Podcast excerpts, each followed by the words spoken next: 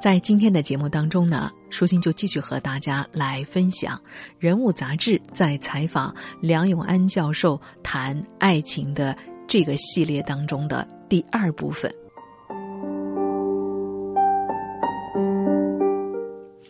人物》杂志接着问道：“这种功利性的心态对爱情产生了什么样的影响呢？”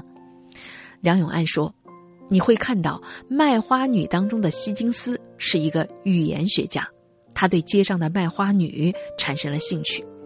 卖花女叫伊丽莎，口音很重。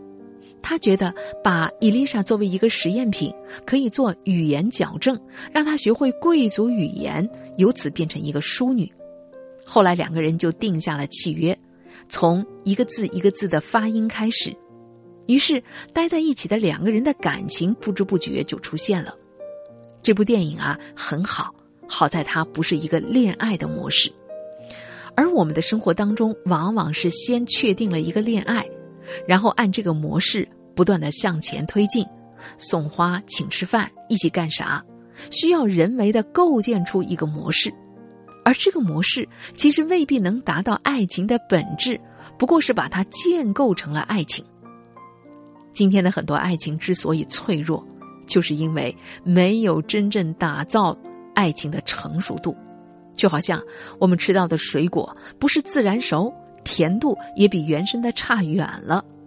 只有两个人在共同的事情里投入，两个人融成一个世界，这时候情感的发展才是自然和非功利的。人物杂志的采访接着问道：“一方面是恋爱被功利化了，另外一方面，人们又很注重爱情的稳定性和确定性。这些年，社会心态里对于第三者是深恶痛绝的。”梁永安说：“年轻人啊，更注重稳定和确定感，归根到底就是从自我出发，希望对方是可控制的。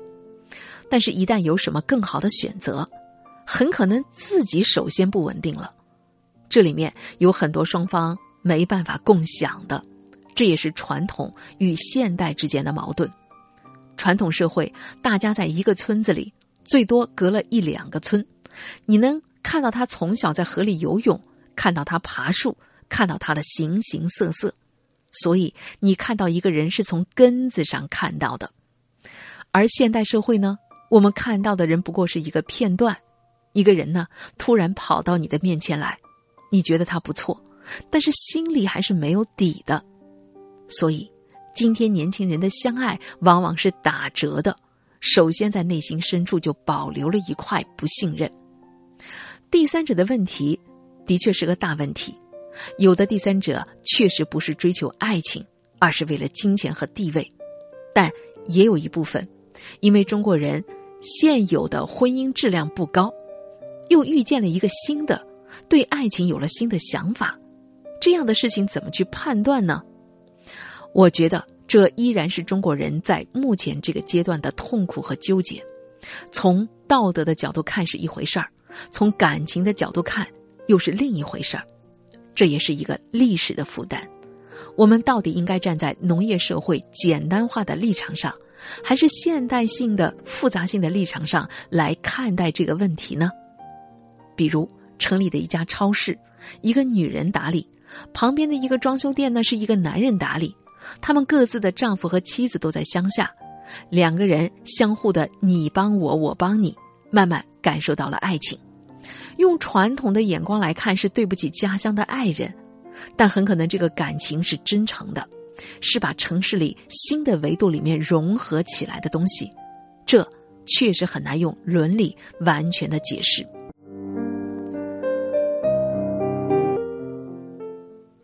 人物杂志的采访接着问道：“梁教授曾经谈到，我们其实可以给没有结果的情感一个空间，而且许多的文学作品当中也表现了这种空间。为什么这么认为呢？”梁永安教授说：“法国的作家杜拉斯写的《情深如诉》当中谈到，生活里啊，很多人谈恋爱其实是用余情，而不是用自己。”最深的感情，这所谓的余情有一种漂流性，互相之间的流动性和可替代性很大，可能外部的压力一来，两个人就散了。但是人可能就是在不断失去的过程当中，逐渐体悟到生命的轻与重，体会到人生里最珍贵的情感的。如今我们的文化当中没有这种多元情感持续存在的空间，一旦有了这种多元的情感关系，有了舆情是会被道德谴责的。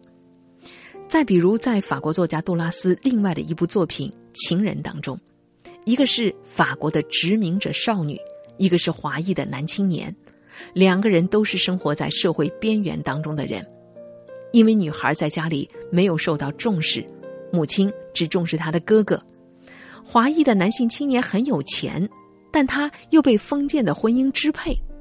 这样的两个人遇到了一起，彼此之间就建立起命运的共同感。他们虽然明知这段感情没有结果。但彼此非常的珍惜，于是彼此之间也不会有太多的压力。两个人走出了常规，摆脱了世俗中从初恋到成熟恋爱再到结合的轨道。这样的恋爱，在中国社会里，如果真的遇到了，双方根本就不开心，因为知道没有结果。但恰好又是现代社会里会大量遇到的情况。我们也许需要打开一个新的视角，给生活一个新的情感的空间。年轻人需要不断的去尝试、调整和总结，然后才可能找到最适合自己的那个人。这种混沌的关系令人焦虑，确实不是幸福的事儿。但这样的情感空间，又是很多人一生当中成长所需要的修炼，这也是一种痛苦的成长。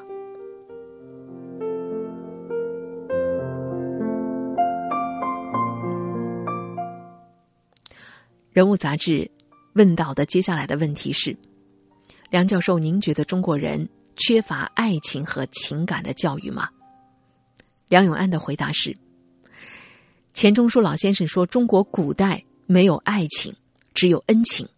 恩情啊，都是婚后培育起来的，然后是家族的血缘情感。我们好像从来没有认真培养过社会情感。就是陌生人社会里啊，相互之间该怎么交流？陌生的男女怎么相爱？我们好像不知道这些。年轻人的内心没长大，很多人是以小学生的心态在做着大人做的事情。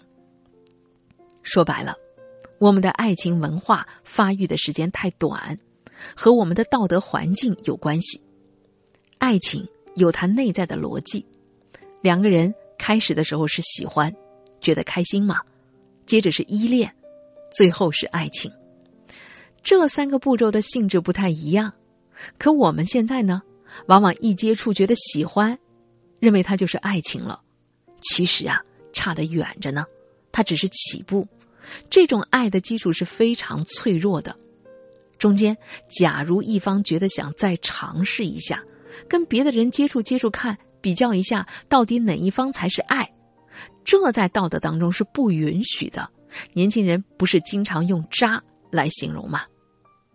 爱情可以分好几个等级，最高等级的是从身体到精神都特别的融合，价值观、生活观非常的一致，生活本身很有细节，在一起啊非常的开心。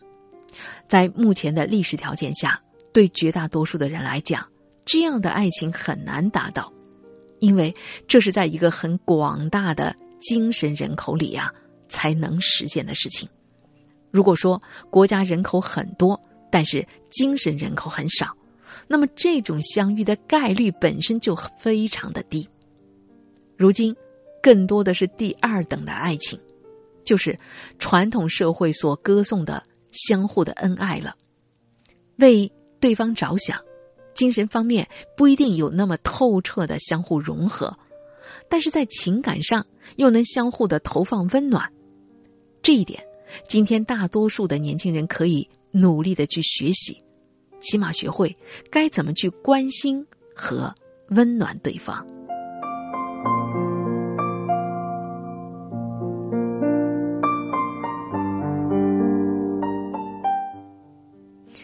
人物杂志接着问到的问题是：那梁教授，您刚才谈到的精神人口指的是一个什么样的人群呢？梁永安的回答是：有自己的价值观，有自己的思想，有哲学家黑格尔讲的主人意识，对自己的生活有清晰的反思。之所以中国的精神人口少，也跟我们的历史有关。一个多世纪以来，中国人的心态一直是动荡的，生活啊一直没有正常化，要么是国家危亡和战争，要么是阶级斗争，要么就是思想改革。我们好像从来缺乏一个正常的日常生活。我自己曾经在国外工作过五年半，我有一个深深的体会，就是一个正常的社会应该是什么样子的。尽管日本如今是低欲望社会，但是日本生活当中的那种气氛，老百姓生活里的人间烟火，他们说话的方式、人际交往的表情、人的行为方式、爱的表达，始终有一种源远流长的历史感，有属于传统的常态，而我们则处在强烈的变动当中。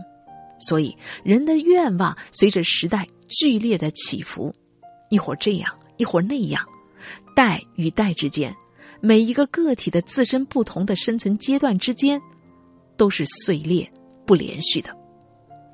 随着物质积累、社会发展，我一直觉得，也许九五后和零零后，以及他们往后的人。逐渐积累出一个面向现代社会相对比较正常的时间段吧，他们某种程度上会有自己小小的根，因为他们是这么长时间以来第一代没有在剧烈的战争和变动当中成长的年轻人。等他们成长起来，整个社会出现多元文化的发展，他们对于爱情，我觉得就不是保守，而是一种。常态正常的态度，既不是保持着一种激烈的浪漫主义的精神，也不是保持着一种完全的否定。等这样的几代人积累下来，就会逐渐的形成新的价值的共识、新的生命观、新的爱情意识。这也会推动整个的社会进入到一个真正的现代的阶段。